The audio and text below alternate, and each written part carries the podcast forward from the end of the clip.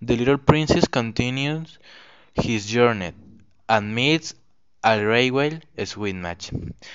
As the trains roar by, the switchman explains that the trains shuttle people from one location another.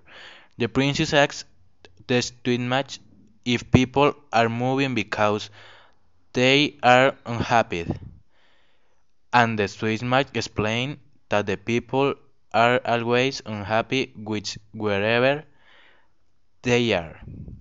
The princess asks if the people are chasing sometime.